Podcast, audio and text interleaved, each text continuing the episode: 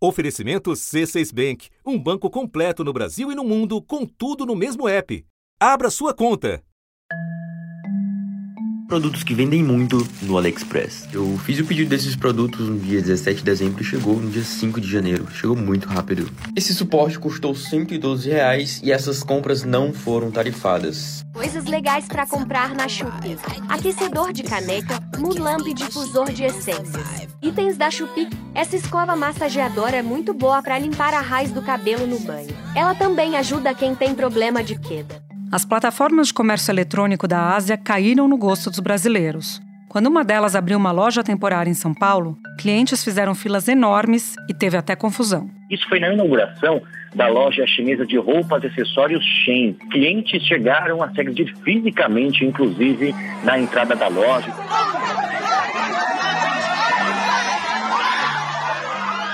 A loja pretende vender pelo menos 90% do estoque total. Para isso, utiliza a estratégia igual faz no aplicativo, né? Aposta em preços bem baixos. Com a explosão de vendas, os varejistas nacionais apontaram para o tratamento desigual, como a Luísa Trajano, do Magazine Luiza. Não pagar imposto é um negócio da China. Está todo mundo se mobilizando e tem um público que é contra, porque realmente compra mais barato e que tem que se conscientizar que ele, tem, tem que ter a lei para todo mundo para que possa continuar gerando emprego. No governo passado, Paulo Guedes também reclamou. O cara quer fazer comércio livre mesmo, ele passa por baixo da receita. Os caras estão realmente despejando. O tal do camelódromo virtual existe mesmo, o negócio vem, é uma invasão maciça. Você, você compra. Quem comprou o vestido aí de 40 reais? O recibo não está. No recibo não está escrito 40 reais. Está escrito um outro número. Tanto você compra um negócio de 10 mil dólares e bota que custou 100 reais, quanto você compra um negócio de 40 reais e bota 100 também. De olho no aumento da arrecadação, a equipe econômica de Lula anunciou mudanças nas regras. A Receita Federal anunciou que vai acabar com a isenção de imposto sobre encomendas internacionais que custem até 50 dólares. A medida foi recebida com protesto nas redes sociais. E as explicações colocaram mais lenha na fogueira. A primeira-dama postou isso nas redes, né, que a taxação é para empresas e não para consumidor. E aí começou a oposição é, questionar, alguns até, claro, aproveitando para ironizar. Da redação do G1, eu sou Júlia do e o assunto hoje é a taxação às compras internacionais. Em entrevista exclusiva, Gabriel Galípolo, secretário executivo do Ministério da Fazenda, explica como o governo pretende arrecadar mais impostos e aumentar a fiscalização de compras internacionais. Eu falo também com Alberto Serrentino, consultor especialista em varejo e fundador da Varese Retail, sobre a explosão dos e-commerces asiáticos e os impactos das mudanças para o consumidor brasileiro. Quinta-feira, 13 de abril.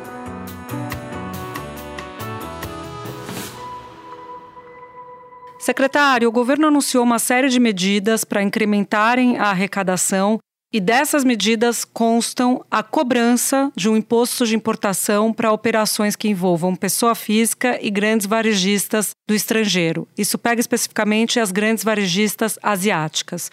Eu queria que o senhor nos explicasse que medida é essa. Eu acho que a gente falar que vai cobrar talvez possa é, gerar uma confusão de parecer que está se criando um imposto novo ou eventualmente que se está revogando algum tipo de isenção existente. E não é o caso.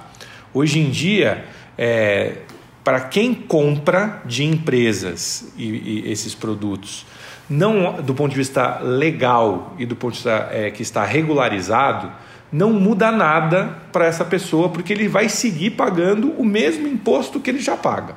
Então, já existe o imposto normalmente para essa atividade de compra desses tipos de produtos é, destas empresas, que já tem uma previsão de qual é a tributação feita em cima disso e que é, não muda nada para o consumidor. O consumidor não vai pagar mais, vai poder continuar comprando o mesmo produto dele.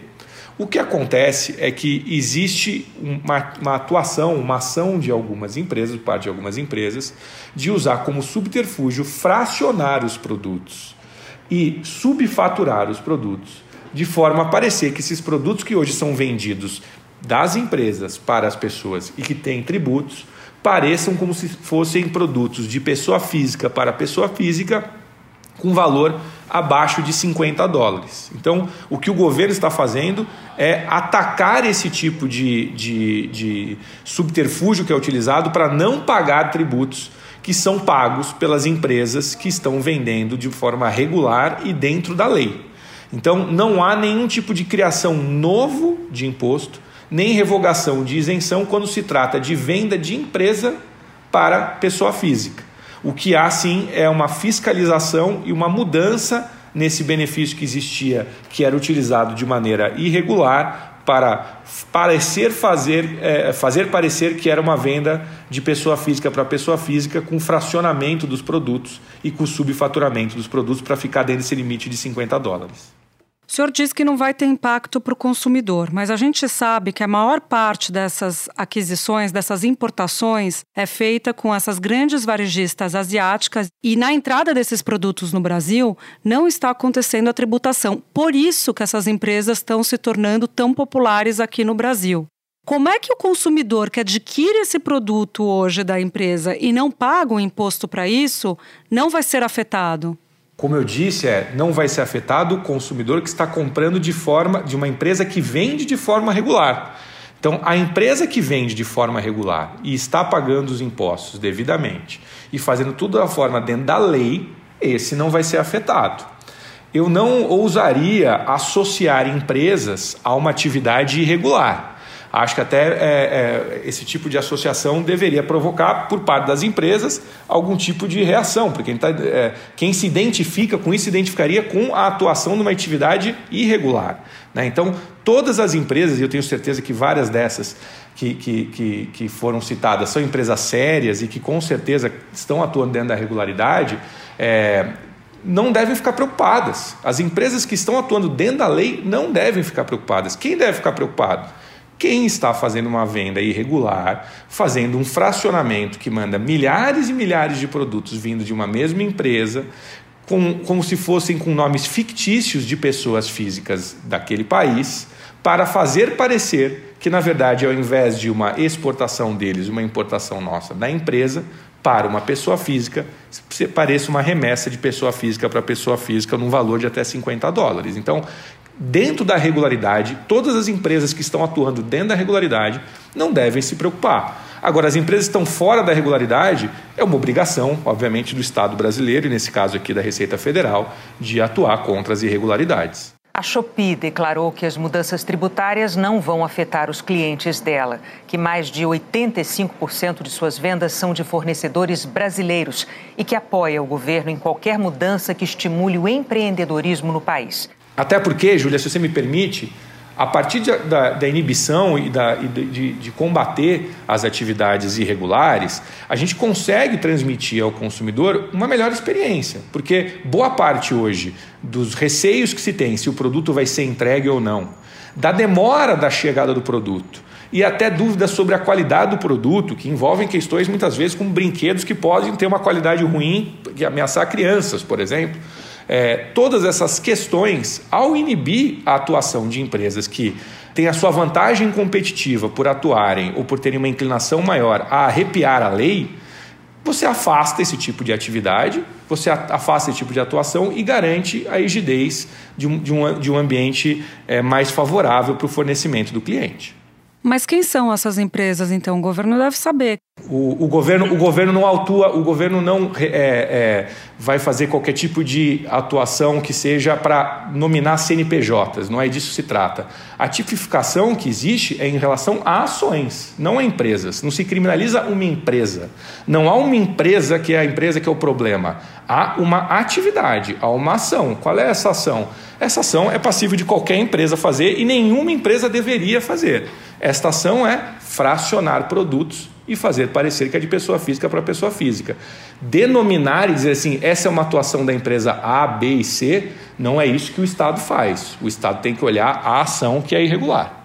Mas então como é que vai mudar para a pessoa na prática? Ela vai lá, entra no site de uma varejista asiática e ela vai adquirir cinco peças, por exemplo, de vestuário. Como é que vai se dar essa fiscalização por parte da Receita? A pessoa vai poder continuar comprando normalmente, porque a, fica parecendo, Júlia, assim, do jeito que a gente está colocando, que só existe a compra fora da lei irregular. Não, é verdade. Assim, a maior parte das pessoas, das empresas atua dentro da lei. E esse tipo de comércio existe dentro da lei. Ela vai continuar entrando no site dela, comprando o produto e o produto vai chegar com, da forma é, tradicional, inclusive mais rápido, porque quando o produto vem de forma regular, todo o desembaraço é feito do produto muito mais rápido e muito antes. É isso que vai acabar acontecendo. Agora, a Receita Federal tem instrumentos, está aprimorando com mais instrumentos adicionais para ela poder é, atuar e fechar esses tipos de, de espaços de vazamento é, através da mudança que a gente falou para a questão de pessoa física. Quando você chega, por exemplo, 500 mil produtos num dia, todos de uma mesma empresa, com nomes fictícios, às vezes com nome de atores é, conhecidos, fingindo que são pessoas do outro lado que estão mandando produtos para outras pessoas físicas aqui. Esse tipo de atividade é, é, temerário achar que a Receita Federal ou o Ministério da Fazenda possa fechar os olhos e fazer vista grossa para uma atividade que é uma atividade que está provocando é, lesão ao ambiente competitivo, ao consumidor e ao erário público. É obrigação do Ministério da Fazenda combater isso. Eu entendi, mas a questão é o combate disso na prática, porque quando o consumidor brasileiro vai adquirir um produto por essas empresas que o enviam sem a cobrança do imposto, ele não é informado no site dessas empresas que ele tem de pagar um imposto sobre isso porque elas são empresas. Em que momento que o consumidor vai ser avisado? Na verdade, o consumidor acredita que ele está comprando de uma empresa. Exatamente isso que você falou. Então, o que vai acontecer é o seguinte: as empresas que estão de forma regular vão continuar no site, ele vai entrar e vai conseguir adquirir.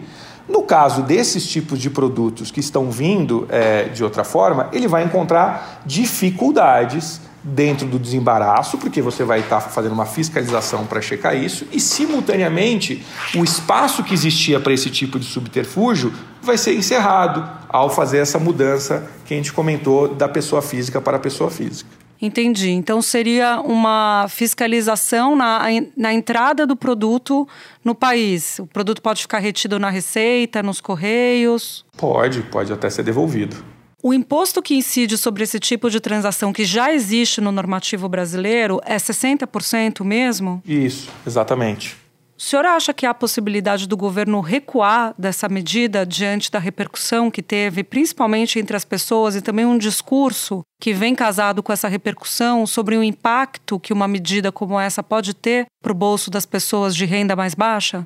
Eu acho que é, a gente precisa separar aqui as coisas. Acho que primeiro existe uma lógica de a cada medida que é anunciado sempre existe essa preocupação de vai ser difícil de passar, existirão alguns tipos de resistência, serão oferecidas resistência. Acho que sempre todas as medidas que você toma na área econômica, na fazenda, isso acontece porque a fazenda e a economia é um ambiente de trade-offs, né? Então, aquilo que a gente chama de trocas. Então, é muito difícil que qualquer tipo de decisão não tenha uma repercussão positiva e uma negativa. Aí eu acho que existe uma resposta que é geral, não só para essa medida, mas ela é ampla.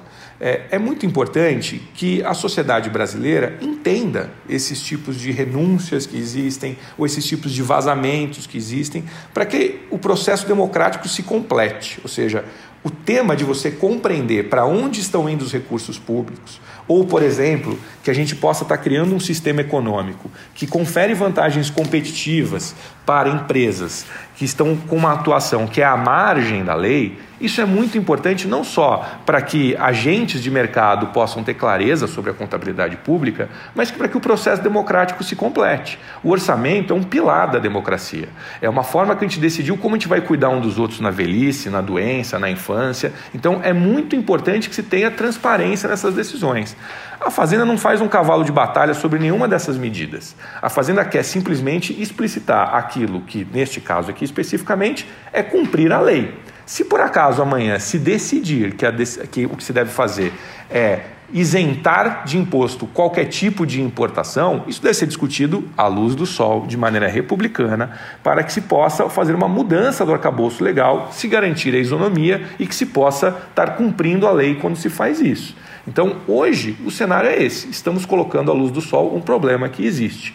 Existem é, ações de determinadas empresas que estão, ao fazerem isso, conseguindo uma vantagem competitiva que pode lesar o consumidor ao não ser entregue o produto muitas vezes, pode lesar o ambiente competitivo e pode lesar a economia brasileira porque deteriora gerações de emprego, inclusive. Você está atacando a, a, geração de emprego no país, você está perdendo empregos no país por uma empresa que consegue fazer alguma coisa que talvez outras empresas que atuem uma, com maior conformidade e que tenham maior rigor na sua conformidade não tivessem inclinação para isso.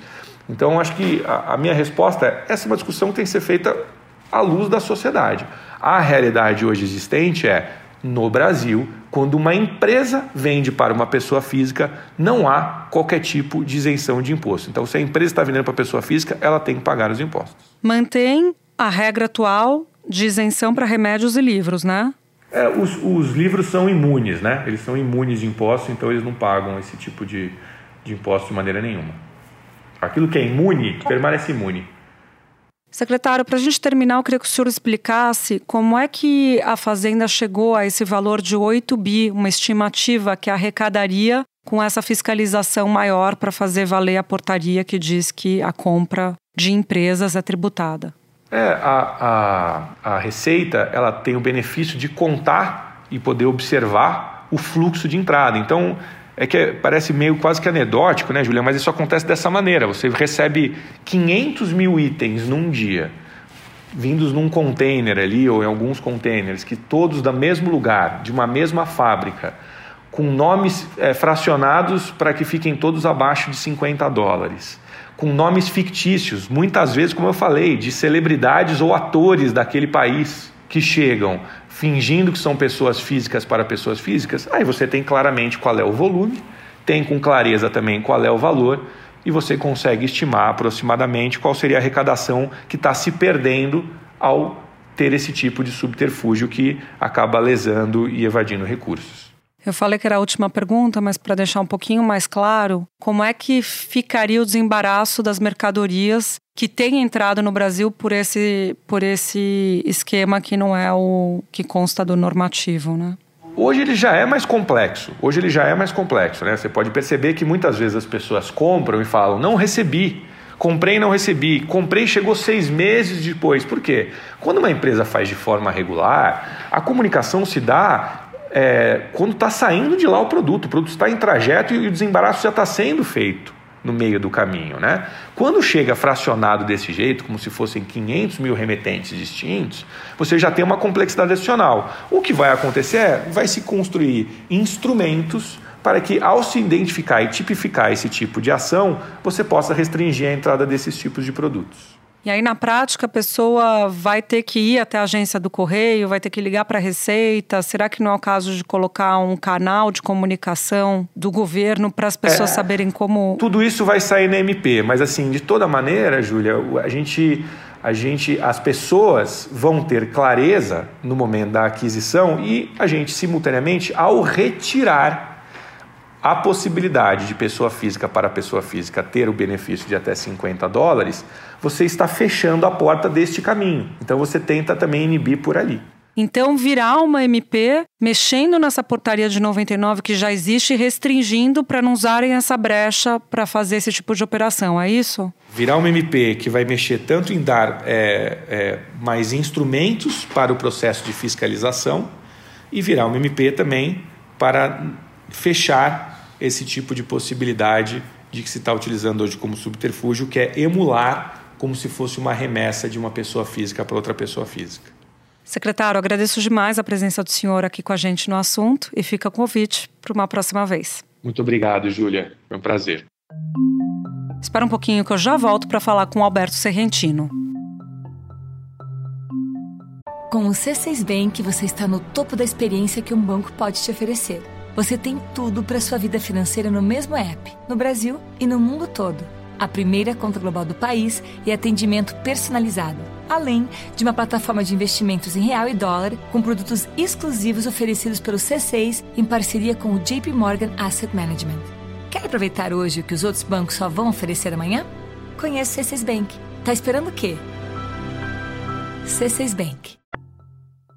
Alberto, o secretário executivo do Ministério da Fazenda disse que as medidas que o governo pretende adotar para aumentar a arrecadação passam por um aperto na fiscalização das compras internacionais, especificamente de grandes varejistas asiáticas. Como você avalia que isso pode afetar o consumidor brasileiro? O que aconteceu nos últimos anos, e particularmente durante a pandemia, foi uma, uma explosão da, das chamadas transações é, via cross-border, que são operações internacionais nas quais uma empresa vende produtos para um consumidor que está em outro país. Isso não é novo. O problema no Brasil que a explosão desse fenômeno se deu é, ancorada num limbo regulatório. O Brasil tem uma regra chamada de minimis que estipulava que encomendas pessoais de até 50 dólares de valor seriam isentas de qualquer procedimento de importação ou burocracia e também de qualquer é, efeito tributário. Dentro dessa é, brecha é, do de minimis, acabaram entrando boa parte das transações que são vendas de empresas para pessoas físicas e não encomendas entre pessoas físicas. Então, isso acabou se beneficiando do ponto de vista tributário de uma brecha que era um pouco um, um limbo de algo muito novo e, e, um fenômeno que era pouco relevante até poucos anos atrás e que de repente se tornou algo muito grande. No ano passado foram 50 bilhões de reais comprados por consumidores brasileiros dessa forma. Veio a pandemia, aconteceu várias coisas, a gente teve que ficar trancado, precisava das coisas.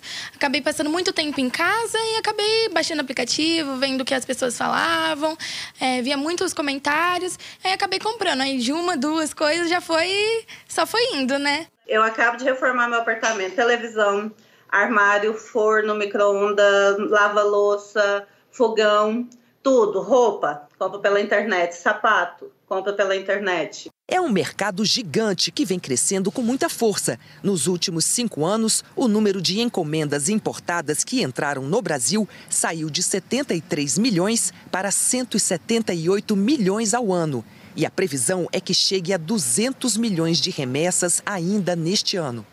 Então, o que o governo está estipulando agora é uma clareza maior nas regras de que, de fato, não há isenção tributária para nenhum tipo de transação envolvendo uma venda de uma empresa para um consumidor localizado no Brasil de qualquer valor. O que isso vai fazer é com que essas vendas que hoje acontecem sejam tributadas provavelmente pela base de 60%, que incide não só no valor da mercadoria, mas no valor do frete também. A primeira medida que a Receita Federal já está tomando é aumentar a fiscalização. Outra coisa que também a Receita alerta: muitas vezes essas empresas enchem um container com 10 mil produtos e todos em tese em valores muito baixos, de 50 reais, 100 reais, 200 reais, e aí isso acaba também burlando o fisco. Por isso, a Receita Federal está preparando um sistema eletrônico de fiscalização mais rigoroso. O exportador vai ter de prestar uma declaração antecipada, com mais informações do vendedor, do produto e do comprador no Brasil. Quem descumprir estará sujeito a multa de 20% do valor do bem no caso de informação falsa e de 50% no caso de subfaturamento. Agora, a grande questão é como isso será fiscalizado, porque o volume se tornou muito grande chegam a entrar um milhão de pacotes no Brasil e isso tudo é direcionado para Curitiba, no hub que recebe esse tipo de, de, de, encomenda e de venda e de produto. E não há capacidade de fazer fiscalização dos produtos. Então, isso vai ter que ser feito com tecnologia e inteligência na origem.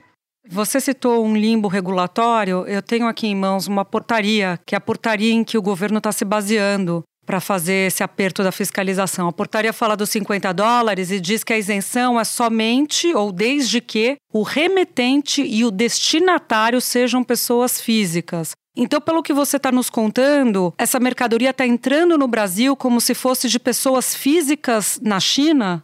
É, na verdade ela está entrando sem especificação e como não há capacidade de fiscalização é, pelo volume que isso hoje significa, e representa, elas não estão sendo tributadas na, na, na, sua esmagadora maioria. Então isso acabou criando uma, uma, uma, concorrência não isonômica com os produtos vendidos no Brasil, porque as empresas localizadas no Brasil, mesmo quando vendem um produto importado, elas se submetem à tributação na importação e depois na venda. Esse produto que está entrando em transações via cross-border não está sendo tributado. Então há, há uma, uma concorrência desleal entre as empresas estabelecidas no Brasil e as empresas que estão vendendo. Inevitavelmente, ao tributar todas as, as transações que entram no Brasil dessa maneira, os preços terão que ser onerados. Isso vai ter um impacto em volume. Não acredito que isso vá eliminar o fenômeno do cross-border, que inclusive não deve ser sufocado, porque ele é, é, é, saudável e é algo inevitável a longo prazo. Isso vai acontecer e deveria ser inclusive incentivado no sentido inverso, de marcas brasileiras venderem seus produtos para outros mercados dessa maneira. Porém, muitos dos produtos que estão entrando hoje no Brasil ou não tem similar nacional ou é disponível no mercado é, doméstico, ou então chegam numa velocidade e com uma assertividade que muitas vezes o consumidor não encontra é, no mercado local. Então eu acredito que vai continuar havendo, mas vai haver um impacto de, de aumento de preços sim. É, é esse ponto que eu queria chegar com você, porque o governo falou por meio do ministro Paulo Pimenta, e até a primeira-dama se pronunciou sobre isso, no sentido de que não haverá aumento de preço para o consumidor. Mas o produto vai entrar no Brasil, vai ser declarado que está comprando de uma empresa, portanto, porque o governo vai apertar o cerco, não vai poder mais chegar como um destinatário que não existe ou pessoa física, se é uma empresa que está vendendo. Então, 60% serão tributados. E quem pagará isso vai ser o consumidor, não? Muito provavelmente sim. É, não dá para assumir como premissa é, que todos os produtos serão onerados em 60%, porque parte disso pode ser absorvido pelos próprios é, é, revendedores. Né? É, lembrando sempre, Júlia, que nós estamos tratando aqui de perfis de empresas muito diferentes, porque o grosso do volume que hoje entra no Brasil de transações é, do chamado e-commerce cross-border, ela passa por grandes plataformas de marketplaces, que são é, é, Shopee, AliExpress, a própria Wish faz isso. a Shein, por exemplo, que se tornou um competidor bastante relevante no segmento de moda no Brasil, pelo volume que hoje ela transaciona e a base de clientes que ela já, tem, já atende no Brasil, já é um negócio diferente. Ela, ela tem boa parte do seu negócio, é uma venda direta. Quando o, uma venda entra intermediada pelo AliExpress ou pela Shopee, quem faz a venda é um seller, é uma empresa que muitas vezes é uma pequena empresa localizada na China que usa essas plataformas para fazer chegar seus produtos a mais consumidores. Então, é, é, depende muito da musculatura, das margens, da capacidade que as empresas que vendem terão de absorver parte desse efeito tributário, de impacto, mas algum aumento de preço inevitavelmente vai acontecer, porque 60% de tributação hum, provavelmente não cabe em margem de produto algum. Alberto, queria que você nos ajudasse a entender. A pessoa que adquire um produto qualquer na Amazon, ela está sujeita à tributação. E a pessoa que opta pela aquisição de produtos nessas plataformas que você citou, acaba, pela maneira como esse produto tem entrado no Brasil, não pagando essa tributação. É isso? Se você comprar hoje é, no site da Amazon americano, é, no carrinho que você é, for pagar ele já destaca a estimativa de custo de frete e a estimativa de é, impostos que serão é, aplicados sobre o, o, valor do produto. E você aceita o, o pagamento. Porém, o que, que acontece hoje, Júlia? Muitas vezes esse imposto não é pago simplesmente porque ele não é. é ele, quando, quando transita dentro do Brasil, ele não passa é, pela receita. Então, é tem muito produto que está entrando não declarado né, é, a priori. É por isso que eu, é, é preciso entender o, o, o mecanismo que será implantado pela Receita para conseguir tributar essas transações. Porque isso vai ter que acontecer na origem. Não vai poder acontecer na importação, na entrada ou depois na distribuição do produto em território nacional, porque não há capacidade de, de, fiscalização. Então isso vai ter que ter algum, algum tipo de arranjo, inclusive com as plataformas, de obrigar a uma declaração prévia dessas transações que passem por algum tipo de autenticação eletrônica e que gere já automaticamente é, o débito do imposto. É, sem o qual vai ser muito difícil você impactar o volume que, que vem entrando no Brasil. Centrar na arrecadação. Não é simples você conseguir esse 100 bi. É, taxar ah, essas, essas, essas varejistas asiáticas é o que o mundo quer e não está conseguindo. Até porque simplesmente pode parar de vender aqui porque não quer pagar tributo. É um absurdo não pagar tributo. Mas é, você pode simplesmente deixar de, de comercializar aqui no Brasil. Nós estamos falando de 50 bilhões de reais de transações de baixo valor unitário. Alberto, pelo que você está nos contando, Tem uma questão relacionada às varejistas, as varejistas que importam, inclusive, das empresas asiáticas e pagam o imposto de importação na chegada das mercadorias, e as varejistas que vendem o produto nacional e que têm que vender esse produto com uma carga tributária muito alta. Isso de um lado. Agora, de outro, tem o consumidor, que está pagando por essa mercadoria no Brasil um preço muito mais alto do que se trazer de fora. Uma discussão até que integrantes do governo veem como social. Como a gente consegue equilibrar esses dois lados da discussão? Um problema é o problema hoje desse limbo que está provocando essa enxurrada de vendas não tributadas que cria uma concorrência desleal e não mais uma concorrência isonômica com os produtos vendidos em território nacional. Isso é um problema e aparentemente o governo está endereçando esse problema é, por meio dessa, desse é, é, endurecimento na fiscalização e clareza nas regras de tributação para produtos que transitam é, do exterior para o Brasil. Essa ação faz parte do pacote de medidas do ministro da Fazenda, Fernando Haddad, para aumentar a arrecadação e para viabilizar as metas de resultado das contas públicas previstas no novo arcabouço fiscal. A expectativa é de uma receita extra de até 8 bilhões de reais ao ano. Não é, aumento, não é nem aumento de alíquota de imposto existente, nem a criação de novos tributos. O senhor é viu, você né? O... sanear um sistema tributário que é absolutamente desorganizado e que onde a Receita Federal vem sofrendo reveses nos últimos anos é, multibilionários. Multibilionários. Sem que ninguém tomasse providência a respeito. O segundo problema que vem sendo é, muito é, atacado e, e, e, e, pleiteado pelo setor, pelo, pelo, por várias entidades representativas do varejo no Brasil, é o problema da sonegação da informalidade e da ilegalidade. Esse problema eventualmente até existe e pode até estar associado também a transações internacionais, mas ele não é diferente no mercado doméstico. O que você está falando é absoluta verdade. Então, a, a falta de isonomia competitiva entre um produto que paga imposto ou uma empresa que paga imposto, uma empresa que não paga imposto, ela existe para transações internacionais, existe também para transações no Brasil, porque no Brasil também temos empresas locais que sonegam, que não pagam, ou que subfaturam, ou que de alguma maneira operam na ilegalidade. Nós precisamos começar a ter maior eficácia na, na arrecadação e maior amplitude no alcance da tributação para que possa é, descer a carga tributária geral e o consumidor poder pagar mais barato o que ele consome. Alberto, muito obrigada pelas explicações. Bom poder contar com você. Até a próxima. Obrigado, Júlia. Este episódio usou áudios da Rádio CBN, do canal da Arco Advice e Poder 360. Este foi o assunto podcast diário disponível no G1, no Globoplay, no YouTube ou na sua plataforma de áudio preferida. Vale a pena seguir o podcast na Amazon ou no Spotify, assinar no Apple Podcasts se inscrever no Google Podcasts, no Castbox ou no YouTube e favoritar na Deezer. Assim você recebe uma notificação sempre que tiver um novo episódio. Comigo na equipe do assunto estão Mônica Mariotti, Amanda Polato, Tiago Aguiar, Gabriel de Campos, Luiz Felipe Silva, Thiago Kazuroski, Etos Kleiter e Nayara Fernandes. Eu sou Júlia do e fico por aqui. Até o próximo assunto.